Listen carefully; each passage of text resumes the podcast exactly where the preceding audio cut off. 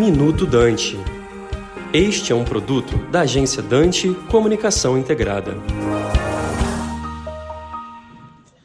Hoje nós vamos tratar do projeto de lei 2384 de 2023, o chamado PL do CARF. Esse projeto de lei traz inovações importantes na legislação tributária federal, merecendo destaque a permissão para que as autoridades fiscais abrandem as penas aplicáveis em caso de cobrança via auto de infração, tanto daquela multa de ofício de 75%, que pode ser reduzida ou até relevada, como da multa qualificada, que passa em regra de 150% para 100%. Mas o que mais se tem debatido quanto a esse projeto de lei é o retorno do voto de qualidade. O voto de qualidade era a regra aplicável em caso de empate no CAR. Na prática, é um voto duplo do presidente da turma, que é sempre o auditor fiscal da Receita Federal, pode ter a decisão contra ou a favor do contribuinte. Atualmente, o empate no CARF se resolve sempre a favor do contribuinte, mas o ambiente jurídico se mostra instável, com a chamada regra de desempate pró-contribuinte, sob questionamento no STF e diversos julgamentos no CARF sendo suspensos nesse contexto. O PL 2384 de 2023 traz o retorno do voto de qualidade, mas com diversos benefícios para os casos que foram julgados com base nesse critério. Por exemplo, a isenção de todas as multas, a exclusão da responsabilização fiscal para fins penais, a isenção isenção de juros Selic para pagamento em até 90 dias, com a possibilidade de quitar a dívida em até 12 vezes, inclusive com prejuízos fiscais e precatórios, e, em caso de discussão judicial, a exclusão do encargo legal, pode aumentar a dívida em até 20%, com facilidades no oferecimento de garantias, inclusive a possibilidade de negociação da dívida com a PGFN em uma transação específica. Como se percebe, em geral, o PL é positivo e um passo importante do governo no incentivo às medidas de conformidade tributária. É verdade que a prática poderá revelar algumas situações de dúvida na aplicação dos dos novos critérios do projeto. Para aqueles com maior familiaridade com a Câmara Superior de Recursos Fiscais, por exemplo, fica a dúvida sobre o que ocorrerá nos casos em que o tributo for mantido por maioria e apenas a qualificação da multa for objeto de empate nos votos da turma ordinária. Nesse caso, a multa seria automaticamente cancelada? A PGFN poderia recorrer para a Câmara Superior? Bom, fica o recado para a importância de uma assessoria especializada na atuação em processos administrativos